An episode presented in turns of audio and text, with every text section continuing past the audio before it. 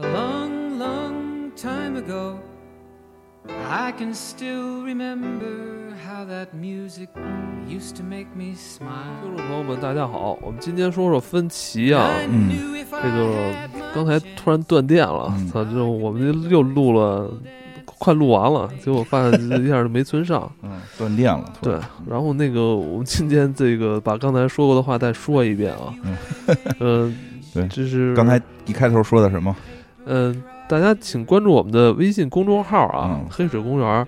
对。因为是这样，我们现在公众号一直还是有作用的啊，就是帮大家梳理一下梗概，然后起到一个时间轴的这么一个作用。对然后而且把那个节目里提到的一些图啊，那个会有这个画儿啊，会展现会展现出出来，是这个杰西卡帮咱们去梳理的，嗯，做的那每他其实每期做的还是很细致的，因为他要把他要嗯把每期节目 给我们仔仔细细的听一遍，对对，增加几个我对于。这种真实的真实听众，非常的是非常尊敬，打我嗯打我内心那个内心里是非常尊敬，的。每集得听两遍才能写出这个对，里边这文章而。且他是应该是第一个听到节目的人，对，嗯然后他完整听完之后，帮我们去梳理梗概，对，打从心里嗯心底里非常的尊敬杰西卡，嗯啊，看看一下，点一下，点开一下，是吧？要不小 小姐姐小姐姐非常伤心，说那个每次写的那么辛苦，然后发现好像是有有人也不看，嗯，因为是这样，因为可能有些朋友是通过平台订阅啊，嗯。可能就听完就听听完了，就对。这可能微信公众号他也订阅了，但可能也就没有点开，对。对。可以配合着一边听一边看图嘛，对。对吧？然后那个就是在那个公众号里搜我们节目的名字“黑水公园”就能找到。嗯。是是，完了那个 感谢杰西卡的这个辛辛苦的付出啊，嗯，对那咱们今天就说分歧啊，分期，呃，分歧是这个汤姆汉克斯老汉的这个最新的作品。对啊、我上一次听说这个老汉的消息啊，是他在澳洲，应该也是在拍戏吧，也是在度假，说当时他在澳洲得了新冠，啊，对，生病了。我是通过国内的新闻看到的，啊，嗯我就不知道是不是真的。然后那个我还当时说，哎呦，老汉能不能挺过去啊？嗯六十多岁人了。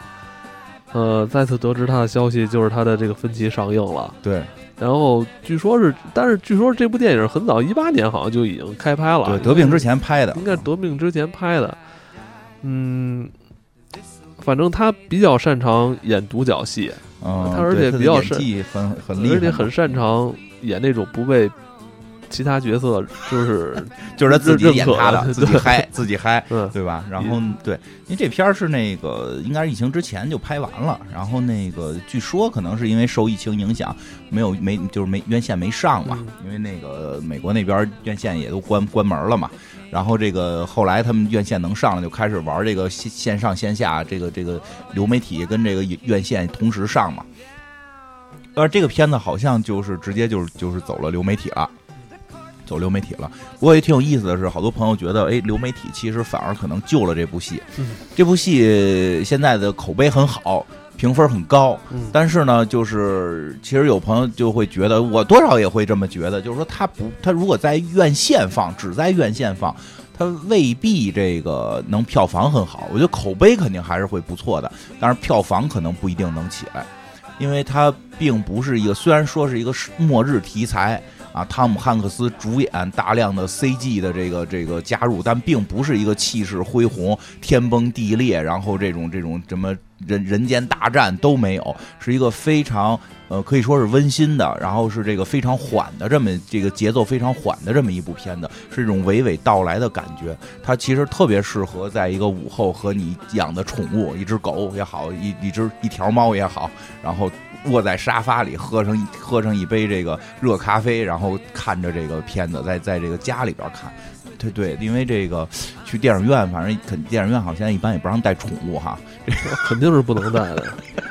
对，因为这个片子讲的是呃大的主题是人与狗啊，一个人就是在末世，一个人、一条狗和这个一个机器人的这么一个故事啊，而且是这个并没有什么大战，也并没有多么刺激激烈的这种这种惊险的这种这种决斗。啊，这个略有追车戏，其实也不是很刺激。他讲述的就是这个由太阳耀斑是吧？嗯对让这破破坏了地球的这个大气层臭氧，臭氧层啊，破坏了之后，这个一下这地球就是受到了严重的这个辐射啊，对这个这个紫外线特别的强，嗯。而且地表温度高达六七十度啊，对，在这种状态下，人是无法赤身裸体的出现在这个世界上，穿衣服也不行，必须得 穿衣服必须得穿防护服，防护服啊，跟宇宙跟太空人儿似的，在地球上就跟太空人儿似的，是这么是这么一个大的设定。当然了，这个片子我觉得比较有意思的是，这个就是主题，其实说实话不是大格局的。就隔就是聚焦到一个很个人的一个很小的问题，就是我死了谁养狗的问题可能在末世下，像这段故事，可能每天都在上演着啊，不会有人去这个，就至至少之前的作品没有太关注过啊。一般末世的时候都得是抢抢媳妇儿、电视剧可能电视剧类似这样的故事比较多啊，对对对，就是在电影大屏幕上、大荧幕上边啊，这个不不多见。但是很多末世像《疯狂 Max》这种，对吧？就是大坏蛋抢媳妇儿，然后这个这个这个怎怎怎怎么着来回打嘛，来回追车嘛，要不然跟北斗神拳似的，咱们得练起武术来，对吧？都是这个很很很很激烈的情绪激烈、动作激烈啊。这个电影这个电影呢很缓和，但是呢也很厉害的一点是什么呢？反而是这种缓和的这种这种慢节奏的这种感觉。哎，你说它慢吧，你看的时候还真不觉得它拖沓。将近两个小时的片长啊，嗯你感觉好像看了不到一小时就结束了。是的，因为就是故事内容的，呃，其实很丰富。其实故事内容很丰富，只不过是它的叙事手法很很是娓娓道来的感觉，然后再加上汤姆汉克斯的表演啊，还有小动物的表演，狗的狗的演出非常精彩啊，咱也不知道这狗到底是有 CG，哎，来电了。你就讨厌！咱也不知道这个这个狗狗这个它的这个表演是这个由这个 CG 改过的呀，还是说真的拿动物演的？因为我我以前看过好多好莱坞的这个纪录片里边，确实是有专门训动物表演的这个工种的没准这就是也是一条狗模吧？啊。对，人就是有猫模、狗模，什么模都有啊。这这什么猪模啊，什么？哎，那怎么去给他们片酬啊？给主人啊。就是给公司一般也不是叫驯兽员，就是是是有嗯，就是就是会有很高的工资的，而且你想不会说给到了那个主人之后，主人对这狗不好，主人都给划了，都得供着，狗就是。就就就就是挺厉害的，然后呢，还有就是那个还有一个机器人嘛，是动作捕捉的，由动作捕捉的演员这个表演，然后这个由 CG 生成去去进行这个动作捕捉的，看这部戏，我看很多人看完之后都热泪盈眶啊。这个，嗯，其实让我想到另外一部咱们童年时候看过的电影哪个？《霹雳五号 对对对，好多人觉得这个机器人有点像霹雳五号，他你说他到底有没有觉》醒蠢蠢萌啊？对，你说他有没有觉醒？你说不好，但他不是那种觉醒之后要跟人类干，不是其实他。都他们他们都有点像机械宠物。嗯，有人格，有人格。人家机器人，机器人那个支持一方是人都是有人。我小时候看《霹雳五号》，在这个小天鹅电影院 看《霹雳五号》，看了哭了好几次，是我还用录像带给他录下来了。对对，哎，我记得霹雳五号是有过一集还是两集吧？好像是两两集吧后好像续集不太成功是吗了，就？反正挺感人的，挺感人的嗯。霹雳五号霹雳五号长得跟瓦力似的，我觉得瓦力后来就是就是照霹雳五号改的。霹雳五号嗯，我觉得哎，以后机会机会可以讲讲。呃，如果你是喜欢分歧这部电影的这个年轻听那个观众啊，啊其实你可以找找一九八六年的这个《霹雳五号》，对对对，霹雳五号不错，这个也是影史经典形象，其实很很很很很很著名的，有的可以去看看。然后说回来说，这个其实这个片子让我觉得特震撼的点，不在于说有什么这这个这个视觉冲击力的震撼，而是它居然一个科幻故事，一个科幻的末世故事，只有一个演员。汤姆汉克斯也经常，反正他有这能力喜欢去饰演这种，他有这能力，他确实撑得住。嗯就是露脸的演员，其实是一共有两个，有一个还有一个小女孩，只露了大概一分钟不到。就是绝大部分时间露脸的演员只有汤姆汉克斯一个人嗯，啊，真是和一个动物和一个动动作捕捉去表演整个这么一场戏，两个多小时，你又不会觉得他过得很缓慢，其实很顺畅，然后你情绪被带动到啊后边后边真的是很催泪的，就是这个这个嗯还不是那种他那种催泪，还不是那种诚心嗯闹着你哭，突然啊音乐一起，马上开始激昂澎湃，然后振振有词，情绪发泄，还不是没有，最后也没有，其实他最后没有什么大情绪发泄，就是让你到时候只是那种默默的、不知不觉的眼泪从这个眼眶中流出的感觉，嗯，你突然会发现，哎，我怎么流了眼泪？是这种感觉，其实他是切中了一个可能这类电影不太去、嗯。去找的那个点，就是信任。对，他跟信任信任，他这个全有点关系。全篇是通过是是是是以信任为这个某点，嗯很多的人物情感，包括跟机器人，包括跟狗，包括他在这个世界里边看到的其他的人嗯跟事，都是建立在信任这，个对我觉得跟信任是有很大的关系的在在这个末世环境下，其实信任是一个很难再重新建立起来的一个对信用保障，你知不？信人了。因为你看，你再看，就是很多其他的末世剧啊，嗯像什么《行尸走肉》那里边，其实它也是在拷问人之间的信任，就是人，就是人类社会还是通过要靠信任嗯，来去搭建起来的。对，这就有点像我们可能接下来要做的这个不成问题的问题，这个老舍的作品啊。嗯对，就是他，其实这个信任是一个，呃，很有趣的一个，就值得去探讨的一个点啊。对值得探讨，但是跟这个片儿表达的信任，我觉得还是不太一样。但是我觉得信任很重要，啊，就是重，但是很重要。对你说很重要。探讨。其实我看，因为很多人就是说，是不是在探讨人类大爱小爱问题？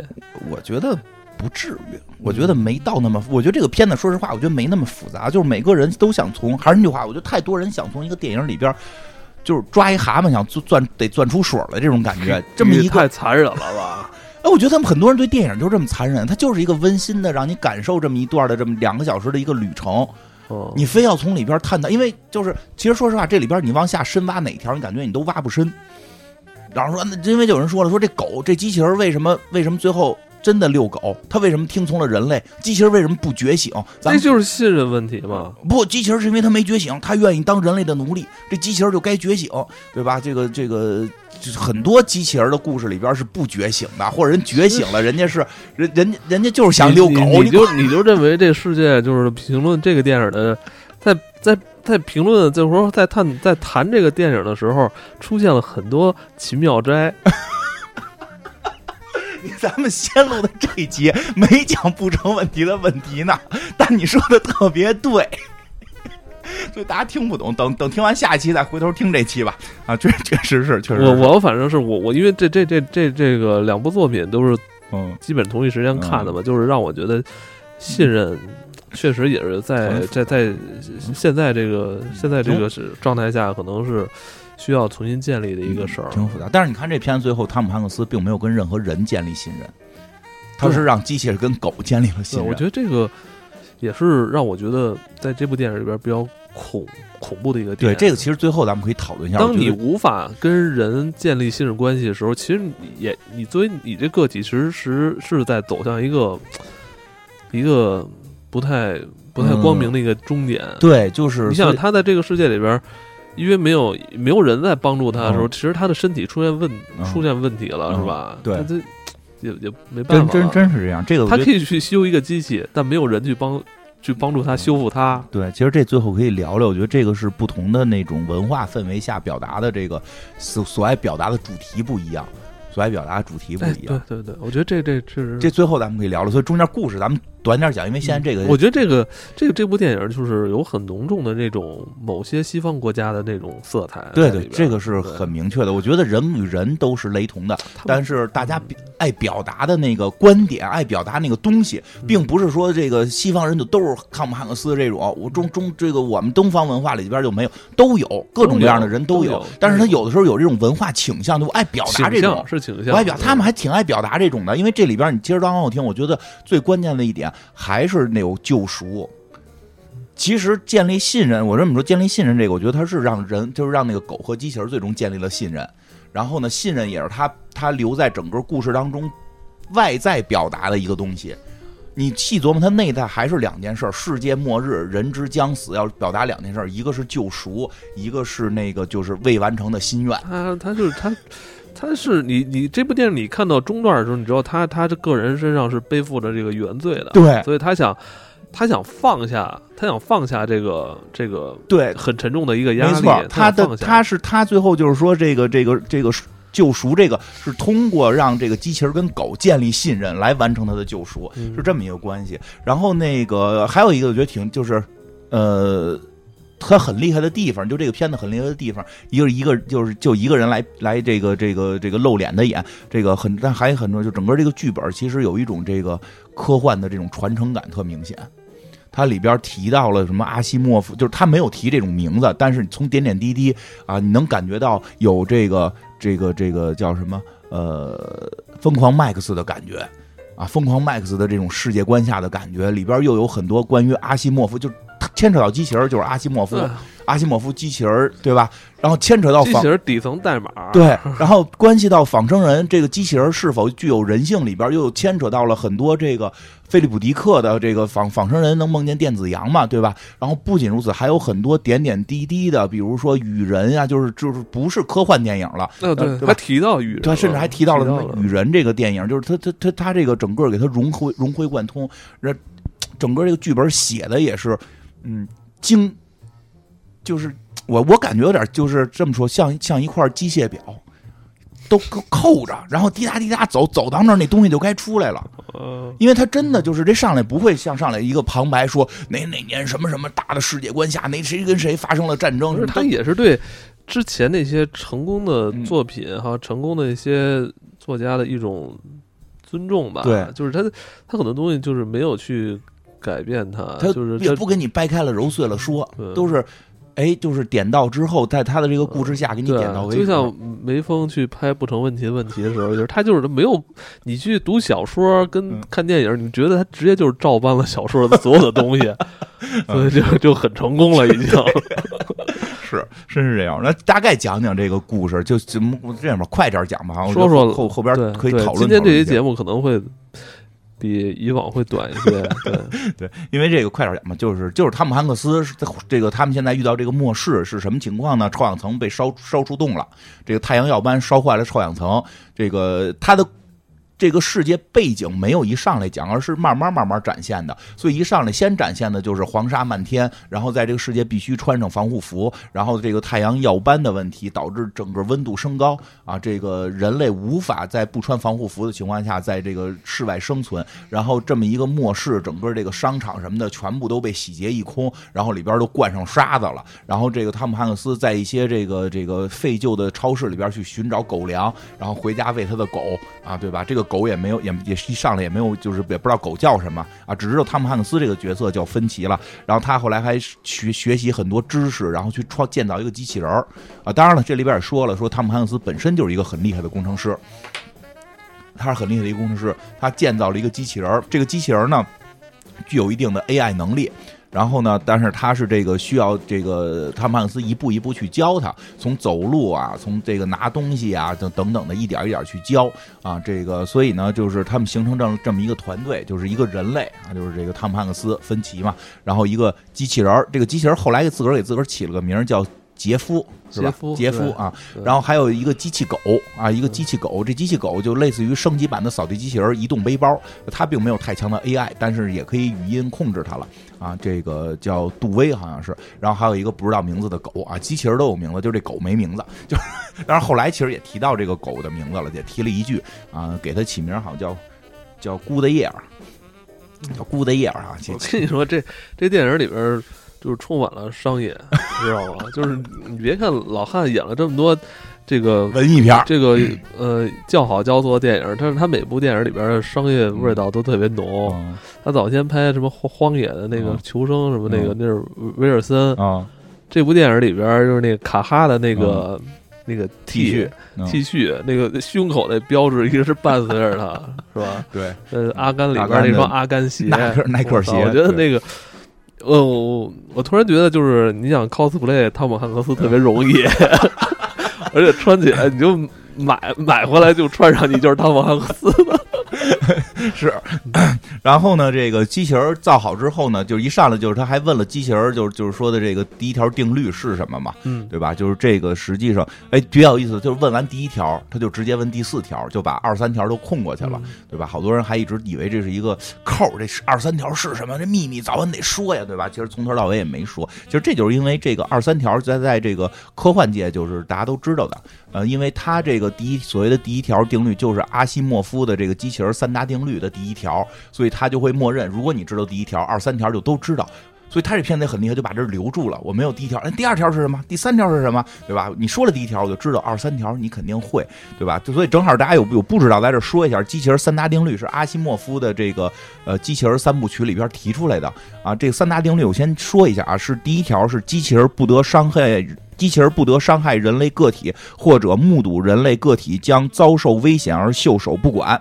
啊，第二条呢是机器人必须服从人类给予的命令，当命令与第一条发生冲突时例外。就是说，这个这我解释一下，第一条好理解嘛，就是你不能伤害人类，人类人类就可能出现危险，你得去救，这是机器人的第第一条定律。第二条定律就是说什么呢？人让你干嘛，你你得干嘛，但是我人要让你去杀人，你就不能去。啊，你就不能去。然后人要让你自己扇大嘴巴，你就可以扇啊，就这么个意思。然后呢，第三条定律呢是机器人在不违反第一、第二条定律的情况下，要尽可能的保护自己的生存。嗯，就是你未来遇到事儿，你机器人还有一个自保能力。嗯，你要有一个自保能力，对吧？当然了，说实话啊，这三条定律里边是有漏洞的，所以后来还补过第零条。这个以后再说第零条的问题。这个因为要讲第零条能单讲一集啊。这个咱就是说一般。科幻片里边，简单的不就这个事儿深讨论的话，那就是三条。这三条，其实这三条就是你确保了机器人不伤害人，机器人要服从命令，且在这种情况下，机器人还要尽量保护自己啊。就是我小时候不太理解的是，就凭什么机器人要遵守这个？因为我一直以为。他的逻辑是造出机器人来，机器人就会这样。所以后来慢慢的看了科幻作品才知道，其实提出来的是说，如果我们要构建一个 AI，就是说未来让它可能像机器人一样活动起来的话，这三条我先给它写到它的最底层代码里，就是它的最基础必须要完成这三条，你后边才能构建它，让它算账快呀，或者让它这个这个这个这个会会会会建大楼啊，就是其他的你都是后写的。所有的 AI 要有要以这三条为它的基准，这个所以其实这三条是。不一定这三，你可以改，随便改。但如果你是一个正常的人类，你一定要以这三条作为 AI 的基础代码来写。因为为什么呢？就是因为其实啊，这个挺好玩的事儿，就是这个 AI 在进，在 AI 不是也会不断学习、不断进化吗？AI 有时候会超出人类的想象，进化出一些匪夷所思的东西。如果没有这三条作为底层保着它的话，它可能会未达目的。这个不择手段，誓不罢休。就是我我我哎，这这刚才举过一例子，我举举俩例子吧。这回第一个例子就是这也挺有名的，说让这个就是现在啊，现在科学家做了个 AI，说让想模拟一下生物进化，想如果这个生物进化跑一百米最快会是什么样？你是两条腿跑啊，还是四条腿跑啊，还是长翅膀跑啊，还是一堆腿跑啊？你以什么形式跑啊？怎么跑啊？他就想让这个。AI 去进化这件事儿，就是 AI 去算什么样的生物可以它的身体结构跑一百米最快。我们现在知道不是这个豹子快吗？对吧？豹子快，看 AI 能不能算出更快的。结果 AI 在没有这些定律的这个设定下，它进化出了一种非常匪夷的东西，就是它让自己长个儿，长到了一百米，然后当说开始跑的时候，它进行了摔倒这个动作。当他摔倒的时候，因为他有一百米高，所以他往前摔倒，他的脑袋会直接冲陷。他利用重地球重力加速度，可以让。但是实际这件事儿是对 AI，就是如果 AI 是那个个体，他会对自己进行伤害。所以其实你就会发现，这第三条会保保住嘛，对吧？那个记得好像之前还有一个实验也特别逗，是让一个。是让狼吃羊吧，还是怎么着？然后，但是那个就是那个你吃羊得多少分，你撞石头扣多少分什么的。结果后来由于那个太难了，整个动起来那堆羊太难了，那个 AI 发现自己老会撞石头什么的，最后 AI 就选择了一上来就自杀，因为这样的扣分最低。哎，你这从小这么喜欢这个，你怎么没去学什么这个？这这这个计计算机啊，是吧？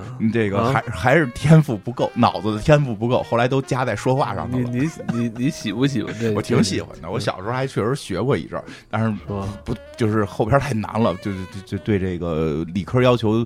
太高了，到我到高中之后，我他妈都今天我突然有这么一个疑问，你为什么没去搞这个呀？我到高中之后，理科有点落下来了。我初三的时候还都挺好呢，我初中数学、物理都特别棒，还一直想搞这个呢。那后来怎么回事啊？高中跟你后来是不是因为那个呃，你爸给你买完电脑，你天天玩游戏了就 啊？也不是吧，也不是，这真的，我觉得一个是天赋吧，一个是后来可能真的是都把天赋加说话上了，后来整天练说话了我。你你你这个玩游戏了，这还真挺奇怪的。这个，因为因为真的学这还挺难的，就是你真想学到特精湛，是一个挺复杂的事儿了。那你也可以学，但啊，我不一定非要干那么精湛嘛。那不就是？算了，不说这个了。嗯说回来吧，说回来。所以说他这里边就直接问了第一条，问完第一条，他就默认第二条、第三条肯定是这个啊，这我我敢保证。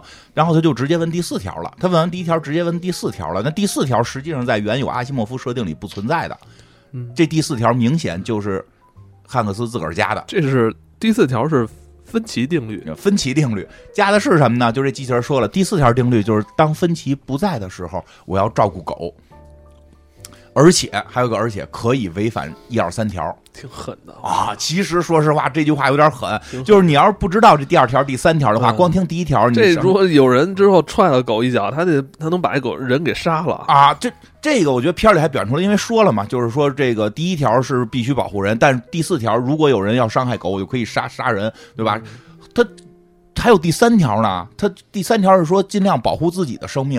他如果有有第四条，狗受到危险，他要把第三条也放弃，就是豁着命要救这条狗。啊，就是这个设定，就是所以后来有很多跟你说爱狗人士很高兴嘛，爱狗人士 披着一身大衣的机器人挺恐怖的啊！从背影一看，我 对呀、对吧？这个爱狗人士、爱宠物的人士肯定是觉得很好嘛，但是也有人有爱机器人人士就提出了疑虑了，说你这这这机器人不是生命吗？对吧？机器人没有人权吗？对吧？机器人还会说话呢，凭什么要让他拿他的命换狗的命？反正我们？机器人的命就贱啊！啊，机器人命就所以得觉醒啊，我们得觉醒啊，我们得对吧？这个这个这它里边没有深讨论这个问题，因为后边讲的是信任嘛。这个这机器人就算造完了，所以大家也知道机器人的核心目的 是照顾狗。然后这这个这个谁，汤姆汉斯还问了，就是芬奇还问了，就说的那芬奇不在里边，这不在是什么意思？你得英文一句一句解释嘛，掰开揉碎了说，对吧？那机器人说不在就是你没在身边，对吧？其实其实这块也点就多少点到了，因为大家能看出来，汤姆汉斯岁数大了，身体不太好，看样熬不过这条狗，所以这个不在 是去世的意思。但是机器人现在还理解不到生死，他以为不在就是你出门买菜了。对吧？就跟就跟说相声那个时候似的嘛，说怎么着下市了，又下市场了，不在了，去哪儿了？走了，走哪儿去了？哎，这能拍成一个喜剧片儿的，就机器人就该这么回答问题啊！不在了，就是我走了，走了是去去哪儿了？我追你去呀，对吧？其实这里边不在了，就是指这个汉克斯可能会去世，所以这儿也就埋这那叫他芬奇不行吗？啊，芬奇芬奇要去世，所以就是大到最后芬奇死，呃汉克斯死了。芬奇活着啊，芬奇芬奇这个芬奇要去世了，所以这个基本在这儿很故事很开头就埋下了，这个机器人就是当芬奇去世之后要照顾这条狗啊。但是其实很奇妙，在车在后来这个这个龙卷风要来了嘛，他们就要走嘛，他们就要逃跑嘛，这个这个逃亡嘛。其实这块儿也提到了，说有的城市是有很多人的，我们不能去，所以其实也感觉到了这个芬奇是要远离人群啊。为什么后边也都慢慢有有有有表达。然后呢，一个就是人一个人类，一个一条一条一条有生命的狗和一个机器狗和一个机器人儿这么一个组合，上了一辆这个大房车缺。一个女人啊！你总是那么实际。他上了一辆大房车，就开向了旧金山。啊，为什么去旧金山呢？他也是看似啊，看似是非常随意的挑了那么一张明信片，因为这分歧有好多明信片，看着非常随意的挑了一张明信片，是这个大桥嘛，大虹桥嘛，说咱们去这儿吧。到后来。其实很多细节，就是拿起那张明信片，就是这个这，比如这机器人后来在车上看明信片的时候，那个那个角度，你能看见明信片后头有字儿，就是之前的小做的细节做的很很到位，就是之前有拿几张明信片看，哟这是去哪儿啊？看这桥长什么样？机器人看，但那镜头是是是是给的机器人正脸嘛，所以能看见那明信片后边有字儿，写的是什么不知道，其他明信片后边还没字儿。反正在这个过程当中呢，就是这个这个机器人也展现了自己的能力，就劲儿大。因为这个芬奇身体不太行了，在龙卷风来袭的时候，这个钉钉这个把自己这个车要钉在这个地上毛那这锚钉这毛钉这这也不好弄，这机器人哐哐两下就锤上去了，所以机器人确实展现出了可以帮助他们这个这个生存嘛。然后这个后边呢，这个芬奇就开始教机器人嘛，就是怎么在这个末世当中去找狗粮，因为你的核心目的是要救这只狗嘛。芬奇也慢慢的在长大，也慢慢的在学会了。一点一点在向人类学习，呃，这些细节大家可以去看片子了，说包括后来也给自己起了名儿，叫叫杰夫啊。这个起名儿也起了半天，到叫这个杰夫他说，因为这是这这个不像狗名儿不，像狗名，他开始给自己起了一狗名儿，实际应该没有人会给狗叫杰夫，对因为开始给自己起狗名，是因为最早的那个他不想当狗，呃，对他开始为起狗名儿挺，他开始要管自己叫威廉莎士比亚。对对，后来人说了，你不能叫威廉莎士比亚，因为有一个名人叫了，你这么叫就很尴尬，对吧？对吧？这个他说后来就说给自己叫什么名儿，是那个最早的那个火星探测车的名那火星探测车其实就是一个跟个小狗似的嘛，所以起了个狗名儿。他说你也不能给自己起这名，因为你外形是个人啊，你不能给管自己叫个狗名儿。呃还说我说我要不然我叫拿破仑。我叫拿破仑吧，说不行，拿破仑是个矮子，你这么老高，就很很好玩了，很很就就有很多地儿其实挺幽默的，所以最后起了名叫杰夫啊，这个没什么原因，就是好叫而已，不像狗名啊。这个他慢慢在想，后来包括就是这个汉克斯，这不是这这芬奇生病嘛，芬奇生病啊，这这个这个这个他要照顾芬奇，就是这个这个。杰夫机器人要照顾这个芬奇了啊，这个但是呢，这这杰夫在这个过程，这机器人在这过程中呢也挺捣乱的，比如瞎开汽车，偷开汽车啊，就跟小孩儿的偷开汽车。然后这回这是第一回，这个这个芬奇跟他急眼嘛，就跟这机器人急眼，为什么呢？机器人很不理解，对吧？我就把车开开开出去十米，怎么了？对吧？然后这这个这个芬奇就把手伸到了太阳地底下，哗一下就着了，就烂了，就退回来，就眼看着红了，跟他妈烧烧烧猪蹄子似的了。后来都裹上裹上纱布了嘛。他说的这个太阳会把我跟狗烧死，就太阳温度太高，而且没有臭氧层，灼烧力太强，所以就是你把车你以为就开出去十米，因为原先我停阴凉了。我能在这阴凉上车，你把车开到了阴凉外边有太阳直射的地方，我就过不去。我也没带防护服，你没事儿，你是个机器人，你没事儿。我，但是我跟狗可能会困死在这个地方。我造你就是为了照顾狗，你就这么点小事也办不成啊！你都出生一天了，你还不不长大，对吧？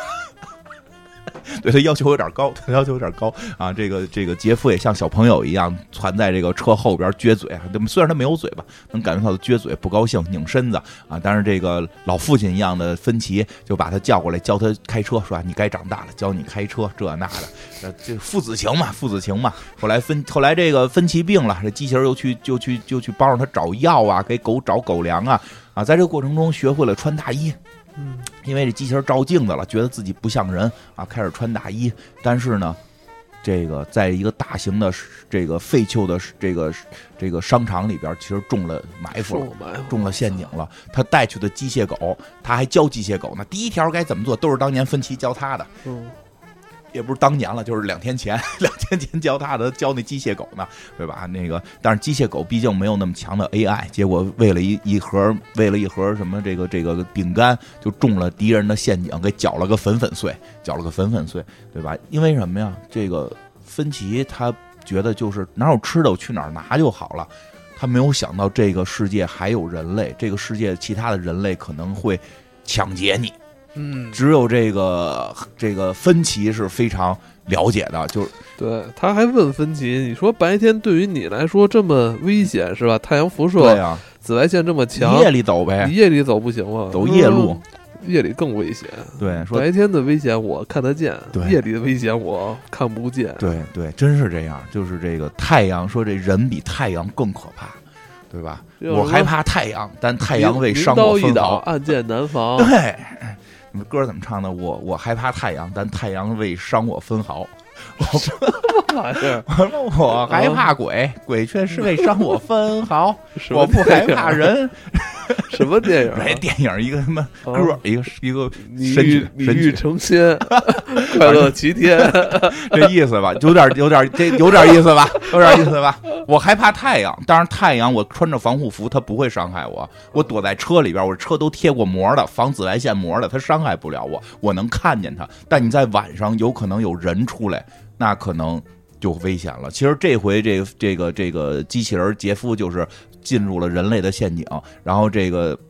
芬奇这个带病啊，带发烧四十多度，带病去去救他嘛。虽然这个这个杜威机械狗在这一块儿这个牺牲了，但是他把机器人给救回来了。救回来之后，就真有车追了。其实这段拍的特别有意思，从头到尾你没看见第二个演员，没有另外一个一帮人坏人拿着枪追他们，看的时候还想呢，说这怎么着？这个半集多过去了，这个这这这个敌人该反派该出现了，没有反派，就听见咚咚响，然后他们就紧张的跑，一边咳嗽一边跑，我觉得挺恐怖啊！我看这边，我觉得有地儿挺恐怖，是吧？是吧？你看不见人在哪儿，那么大一楼就知道有人要弄你，还有陷阱。因为为什么？因为没有信任啊，没有信任是最可怕的。对，这个要了命了。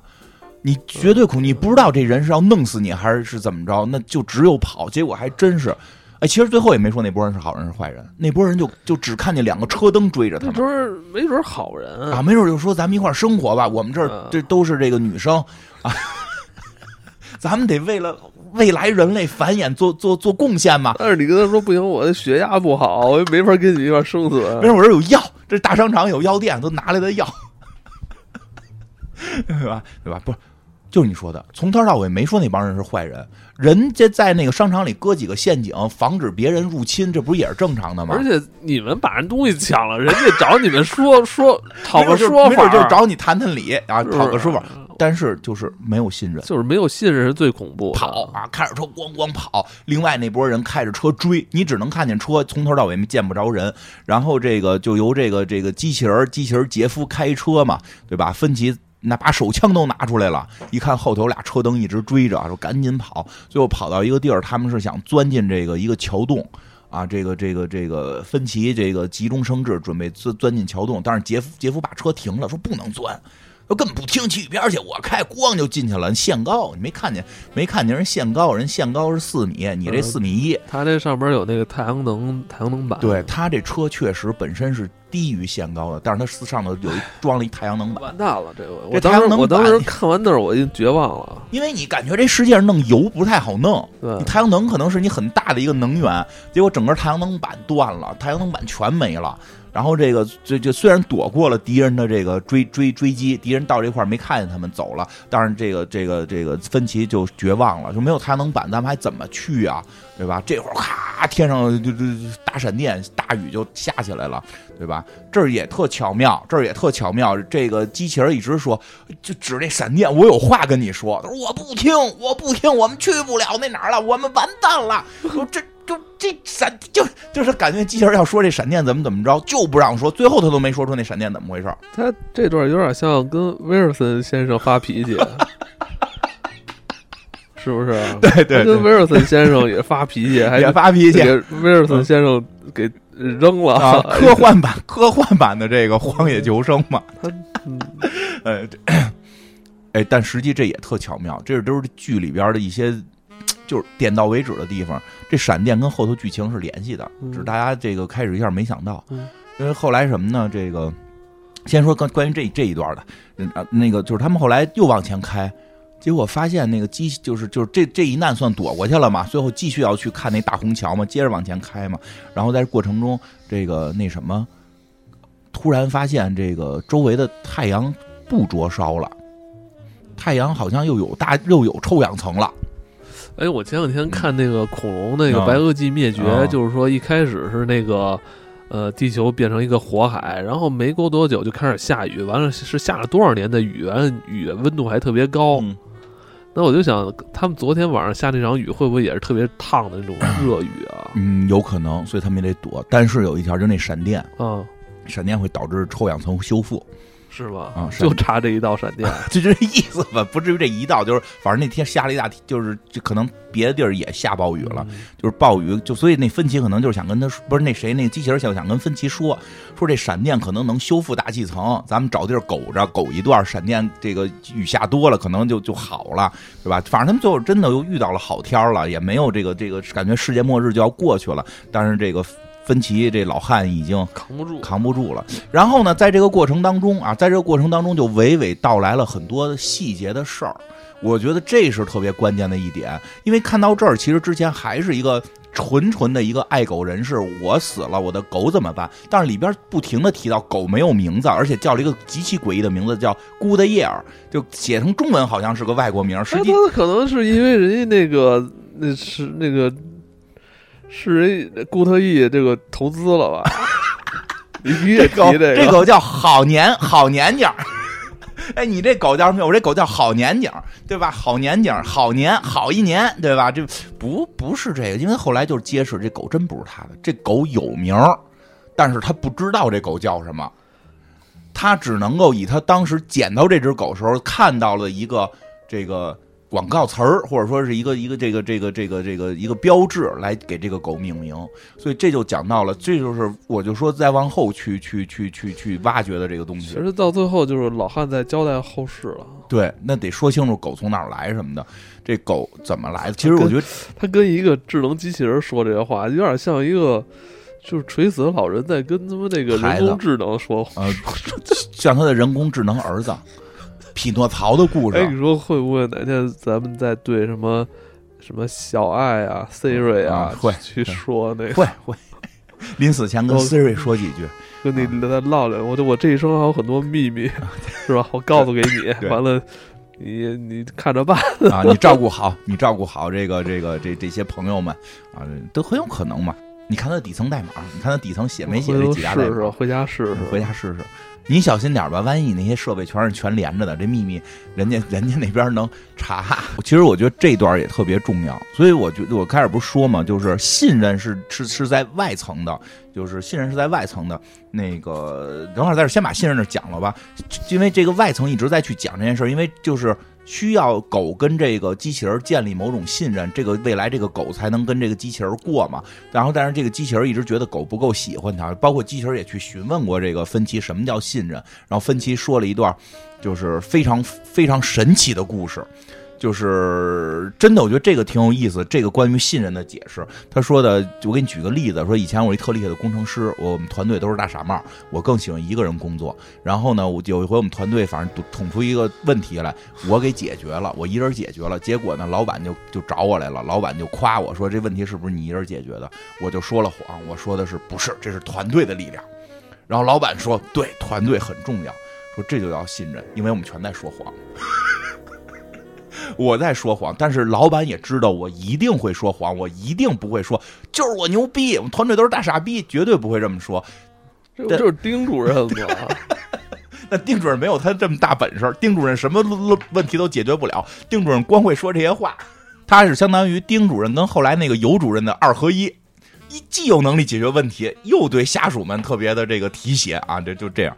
所以这个说，但是老板也知道我说的是假话，老但老板也会说一句假话。团队最重要，为什么？因为这一切是建立在某种默契下，我们是为了一个共同目标，我们为了一个共同目标，这就是某种信任。这个信任真的还跟我们日常理解的不说假话这个信任不一样。我说的是真的，你一定要信我。这个很难称之为信任，信任就在于就是之前神秘博士里有一集说的，就是说那神秘博士跟跟他的朋友说，那个你一定要信任我。然后人朋友说了，我我一直信你，我知道你从不是跟我们说假话。博士又急了，我说我一直跟你们说假话呀，我一直说真话，我有必要让你信任我吗？我让你信任我，就是因为我会骗你。但信任的目的是什么？就是我说的是假话，但你也知道我是为你好，我不会害你，这才是某种信任。人没法一直说真话。一直说真话，可能我会害死你，所以，所以让你变好，对我来讲是最重要的。所以这这话很深吧？这机器人根本理解不了。机器人这个信任还是一挺复杂的一个关系，对，非常复杂，不是只说真话的事儿。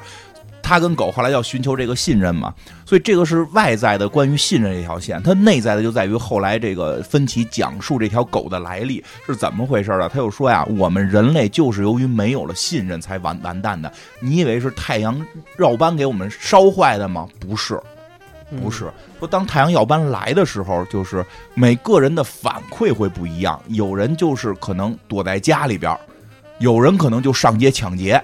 因为这个这个耀斑导致人都不能上街，很多物资匮乏，然后夜里就出来抢劫啊，白天团在家里，然后变慢慢变成了什么样的社会呢？就是一个乱世抢，是就是谁胳膊硬就听谁的，说我也。钱啥都不管用了，我也只能上街抢吃的。说我去的那些超市全部都是这满满目疮痍，都被人掠夺完了。我只能看这些超市里边有没有剩下的这点吃的，我可以把它拿到，对吧？包括还之前还提到过，人家机器还说你这都过期了，说什么他妈过期不过期啊？这年头能有的吃就行了，对吧？他说我在有一次，我在有一次这个拿吃的的时候，我突然听到有车的声音，就是那个购物车的声音，我就赶紧藏起来了，因为你不知道是来的什么人啊你。不知道这人比有没有比你更强壮？对，没错。说还好，我看到这购物车里满满的都是这个拿的物资，但是是个妈妈和一个小姑娘。但是你以为这就简单了吗？嗯，小姑娘手里拿着枪，妈妈跟小姑娘说：“你看到任何一个人向你走近，不管他是谁，不管他说什么，先拿枪对着他。”这就是不信任，在教就是，那你没办法，在这种时代，我觉得这个妈妈的做法并不是错误的，对吧？你得先学会自保。这个某种不信任是源于就是有人会伤害你的可能性，这种自保慢慢出现的。他说，但是呢，说的他们拿，我就想，我想我要是出去，小孩可能会拿枪打死我，所以我就没出去，我就跟一地儿苟着来的，我就变伏地魔了，然后在地上趴趴着，然后呢。但是这时候我听到来了一辆车声，然后就发生了争吵，一个男人和这对母女吵起来了。男人应该是拿着一个喷子，女孩拿着一个小女孩，小女孩大概那小女孩露脸了，这是唯一当时也就七八岁，七八岁唯一第二个露脸的角色，就这么几分钟，跟你家老二差不多大。真的七八岁的一个天真无邪的小姑娘，拿着一把枪，她为了保存自己的生命跟自己的物资，但是你说小孩真的会敢于特别，或者这要是厉害点儿这种厉害点的老对，厉害点老炮儿，对吧？厉害点老炮儿，对吧？我管你是谁，你开一车过来，我先一钱崩了你，我在这车就归我了。那小朋友天真无邪呀，他只会哭。对方拿着喷那个散弹枪，拿着喷的对着这母女要他们的这个物资的时候，小女孩只会哭。说最后就听到了枪声，然后等他最后在这个这个分歧在出去的时候，就看到了母亲跟孩子死在血泊当中，物资全部被抢走。小女孩背着一个粉书包，背着一个粉书包。这个粉书包突然发出了动静，她把粉书包打开了，里边是只小狗。其实这只小狗就是她后来一直想让这个机器人帮她去照顾的这条狗，这个孤德叶孤德叶儿。这只狗一定有顾德义，孤德义，孤德叶儿，顾德义这个这只狗一定是有名字的，但是芬奇不知道。嗯他并不知道这个小女孩以前怎么称呼这只狗，他只能够通过旁边的一个 logo 啊，一个广告词儿啊，给这个狗起起了这么个代号，对吧？其实这里边他后来也说到了，说这种不信任，这种不信任，这种乱世的不信任，让有些人变得就是敢于杀人，变得变成了暴徒，而就变得这个社会变得特别原始了。对，而他呢变成了懦夫。如果说这这有点像，这这就这就是那个，啊、这就是望月他们那个族群，《太空漫游二零零一》里边有的就特别懦弱，有的他说就把我变懦弱了。嗯所以这就是？他知道自己当当时应该挺身而出去救这个小孩儿，但是他恐惧，他不信任的这个导致的一系列恐惧。其实那会儿已经不叫不信任了，因为确实也没法信任。明显来那帮那个开车的那帮是是是是是劫匪嘛，所以他把我变得懦弱。他有了这么一个原罪，他觉得自己该去救，他没救。所以他后来对于这只狗的很多，我觉得啊，他对于这只狗的情绪不是简单的爱狗人士，是对于当年他目睹这么一场惨案没有出手的这个罪的这么一种原罪。我能做的是把你的狗照顾得更好。当我死后，我要有一个机器人去照顾你的狗，这是我的原罪，这是我的他救赎背负。着这个心理的这个负担对对对他想要通过这个做一个机器人是吧，嗯来照顾好这只狗，来像那那个母女啊，对吧？对得起这母女吧，算是还是良心发现，良心发现还。是个有良心的对，老汉而。而 是个有良心的了，而且之前是由于不信任导致的这场惨案，所以他后边要建立狗和机器人的信任，来让自己去进行这个救赎。然后后边也提到了为什么要去这个旧金山看大桥，是因为他发现那个机器人后来发现他的明信片后边的字儿写的是什么了。嗯，写的是他爸爸给他留的言，是说我什么今年我要来这个地儿，你咱们见一面什么的。他闺女给他留的吧？是他的爸爸爸，他爸爸，他的爸爸，他的爸爸。那他的爸爸他后来后来说了，他后来说能他妈挺到这儿？这没有说这是他小时候的明信片。哦为什么一直留着？他说他出生的时候，他妈告诉他没爸爸。后来突然有一天，他收到了爸爸的信，说他爸爸是，以为他爸爸什么收去世了还是怎么着？后来突然有一天收到爸爸的明信片了。他爸也是一个亿万富翁，想让他继承家业。对对对对对，然后他想去找他爸爸，但是他好像没去成。没去成。后来就说到，他就没怎么旅过游。他们对，他就他哪儿都没去过。他说我去就去过一趟纽约，去过一趟纽约。然后我觉得那人太多，太脏 啊，他又脏又乱，人又多。然后九九六这工作压力太大，我就回回回我们州里了，我就没离开过我这州。除了一趟纽约，我就没离开我这州。说那你那些明信片呢？说那些明信片为什么背后都没字儿呢？他说因为那些明信片不是我爸寄的，我爸就给我寄了这一张。后来我爸又鸟无音信了，我就没再找着他。这是我爸给我留的唯一的东东西。他都不知道那可能是不是他爸了，都对吧？他说剩下的明信片就是从此之后我就喜欢明信片了。我到一个地儿看见好看的明信片，我就买回来。你看这是澳大利亚，但我没去过这地儿，我有这地儿明信片。所以他最后为什么还要去那个桥？就是他等于是他对他一生的遗憾的一个弥补。其实最后他还是回到了他的救赎和他这个一生的这个这个夙愿这两件事上。临死之前要把这两件事完成。他还回到了这上头，然后这他没想过落叶归根吗？没有，就是这就不一样，哎，这就是不一样，这是文化倾向不一样的地方。他们的这个实话实说，西方的文化倾向真的就是这两条，因为他们的落叶归根是上天堂。咱们之前不是做过一期关于死亡的吗？关于那个死后人去哪儿中国文化篇吗？中国文化片死了去哪儿啊？灵魂泰山、家里和坟地，这个三魂七魄，三魂是这三个地方。我们落叶必须归根，因为我那坟头有我一个魂儿呢，我家里有我一个魂儿呢，剩下一个魂儿才才去泰山呢，都必须归根。他们逻辑是什么？他们死了之后天堂了，找找找找找上帝去了。所以我我完成我这个这个救赎最重要。我这救赎不完成，我上天堂，上帝会惩罚我。我不是好的这个好的这个门徒，我必须得救赎。所以这个真的是跟其实那期死亡文化就没聊太多。其实我们的一个特别大的文化差异，就是因为我们对于死亡的认知不同，所以导致我们后边的人生的这个这个这个某种这个文化倾向的非常大的区别。所以他们在面临末世快死的时候，一定是救赎。那救赎之后，再有一个就是人生夙愿的这么一个解决，呃，这这这就是这两条。所以最后，但是他这夙愿也没算，也不算完全完成。说还有这个十八个小时就能开到大虹桥的时候，去世了。你穿上他的这个比这个崭新的白西服，他本来想见他爸爸穿。对，他说这本来是，哎，不是特纳闷，这么多年都没没长胖啊。身材管理的不错，不是他岁数大了，他基本那么合身他五十岁跟六十岁，你说能差多少斤？反正就穿上那身白西服，然后开始。跟狗玩扔球，然后让机器人跟狗玩扔球。机器人最后其实，在那会儿跟狗已经开始建立了某种信任，因为在整个这个过程中，这个机器人帮助这个这个这个分歧什么的，狗也都看见了。不是狗是反正知道老汉活不长了，以后还得再找一人跟我玩了。所以最更有意思的一点是，这个戏的最后一段是这分歧死了，连汤姆汉克斯都没有了。就是狗和机器人的故事了，就虽然很短吧，就是他们俩了。就是好多人在这块开始，就是，就是有点摸，就是我觉得那感觉特别有意思，就是突然你会微笑，然后还发现眼角流下来的眼泪，我觉得那个情绪做的特好玩，就在那儿，就是。这个芬奇去世了，嗯，救赎算完成了，夙愿差一点完成。机器人还在墙里说：“咱们再开十八小时就能去那个桥了什么的。”但是还是没赶上。但是好的一点是，天空终于蓝了，这个这个这个这个臭氧层在慢慢恢复了，他也可以摘下防护服，弄一沙滩椅躺在那儿跟机器人聊会儿天了，对吧？当然最后还是咳出了血去世了。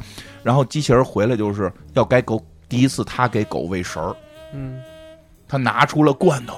他发现他打不开，他发现他那个手怎么也开不开。这个，这个时候特奇妙的事儿发生了，因为我们看那个机器人，你看那形象特别逗，手啊什么的，脚啊，你都能看出就是挺有用的。他那身上那结构吧，你就觉得黑黑乎嘟嘟的，是啥玩意儿啊？你总该有点功能吧？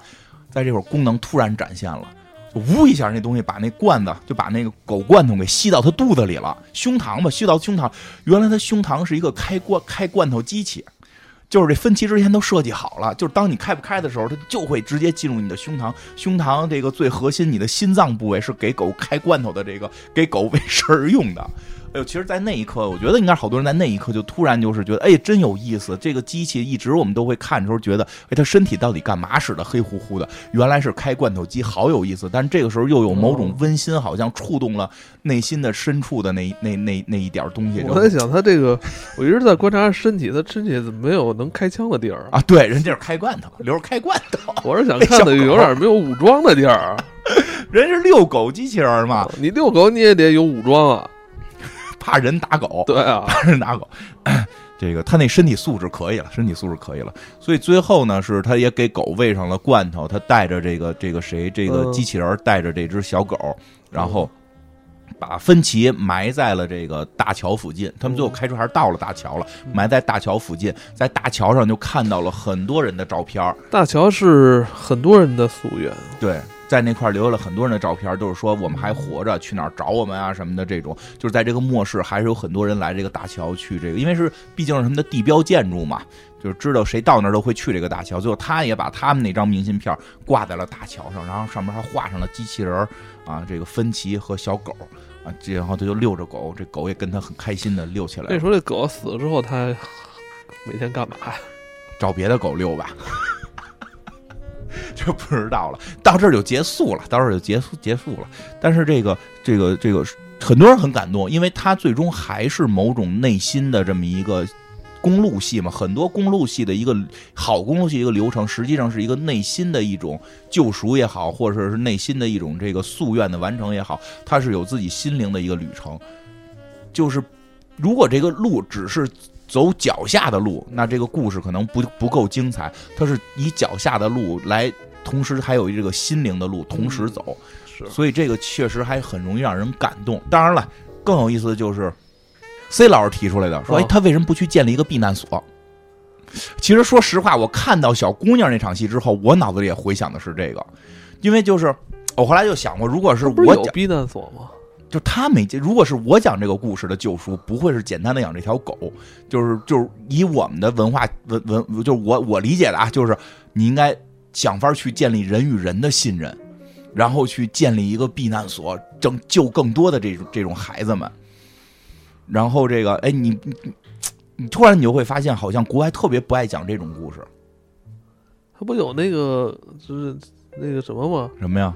就是那个片子不就是一避难所吗？就是很少讲建立科科科什么来着？克洛弗档案。克洛弗你说那个老大爷自己弄一地下室那个，啊，那他也不让别人进啊，他就抢别的姑娘进就是。我看过一个嗯就是奈飞的前两年一个嗯烂剧，他就 他是他是父母也是就是说是好像是科学家吧，嗯说预测到马上要下一场啊就是毒雨，嗯然后他就把他孩子放到那个就是避难所避难所自己盖的避难所里了，然后这俩孩子在避难所里待了十年还是二十年啊，后来出去了，他就就。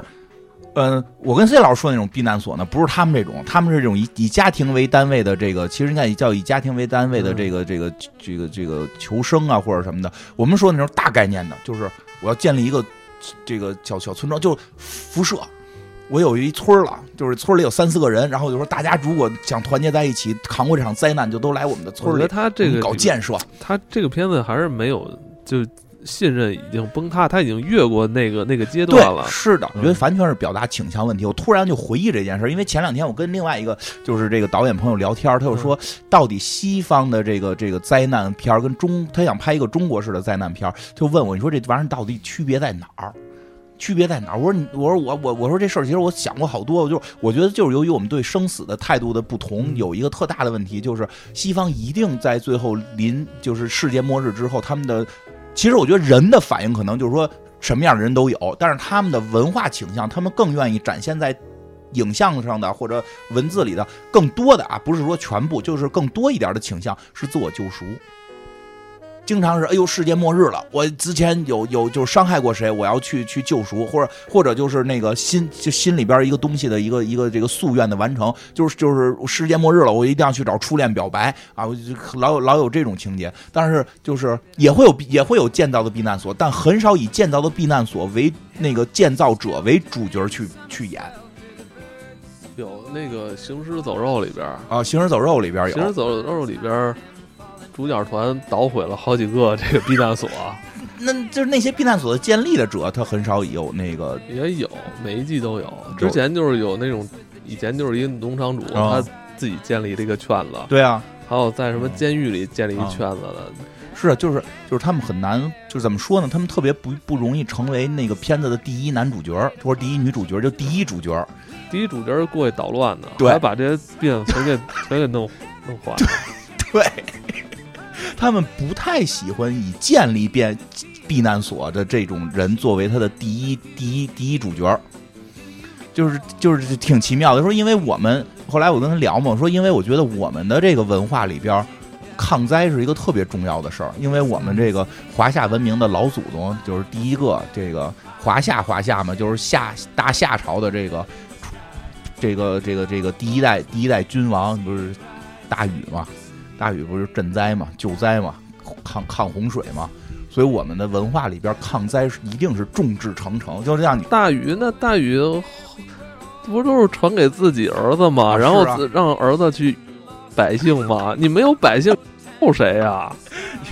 没 讲后头吧，人就说前头，人前头是是是，你得有人啊，人是你最最，就是人是你最重要的资源啊。是，哎，你不是那个蒸汽时代吗？啊，对，那也是一个避难所。对，就是我们特别善，就是包括我们的，就是玩这些游戏的时候，特别善于，就是就是就是给给这有这么个称号，我们就叫基建狂魔，就。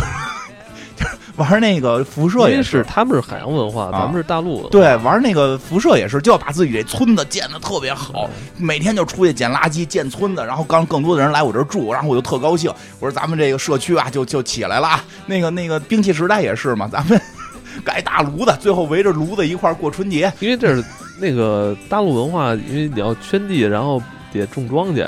对，其实是跟这个有一定关系。就是你要是让那个游牧民族来，他们也适应不了。嗯，对，就是这，他们得溜达，对，他们得溜达，所以但是这挺好玩的，就是很多人后来在这聊到这个事儿了，我觉得这确实是一个文化上的一个差异，就是他们一般会遇到这种时候，就以个人为单位进行救赎，我们更更喜欢的一些这个就是进行这个众志成城，就是你老说大灾大难的时候，这个凸显这个。亲亲情友情，然后众志成城的这种，这是我们文化里带的嘛？这个也这个，反正我觉得这故事如果是我们去讲的话，可能后边就得是这个建基地了，因为咱们这个走不了，咱们这个华夏文明自古以来就是在这片土地上诞生的，归根嘛，他不可能走，他他走不，他走，而且我们觉得就是更多人活着更重要。对，对，你说何人？我不行，我必须出去，我要见一下我女朋友，我见一下我的初恋情人。觉得你疯了吧？你疯了吧？你去哪儿？外头外头冰天雪地，黄天黄沙漫天，你能不能在这儿好好的？咱们咱们把把地种了，然后咱们让让咱们村里边都都更幸福。有大丹，咱们是肯定不会走的。对，咱现实自古以来就没走过。对呀，对，其实我觉得这好玩就在这儿，这个是有一个文化差异，所以大家看着各有不同。所以我觉得这个片子，咱们这块现在好多朋友们觉得就是觉得哎特别有意思，也可能是这个他。这个文化感觉很新鲜，其实也不新鲜了啊，因为这个这种故事太多了。其实诺亚方舟开始就其实他们你看《行尸走肉》里边，他们一直在推翻那些建立那个避难所的人啊，谁建立避难所就把他给捣毁啊，是啊，是是是是是。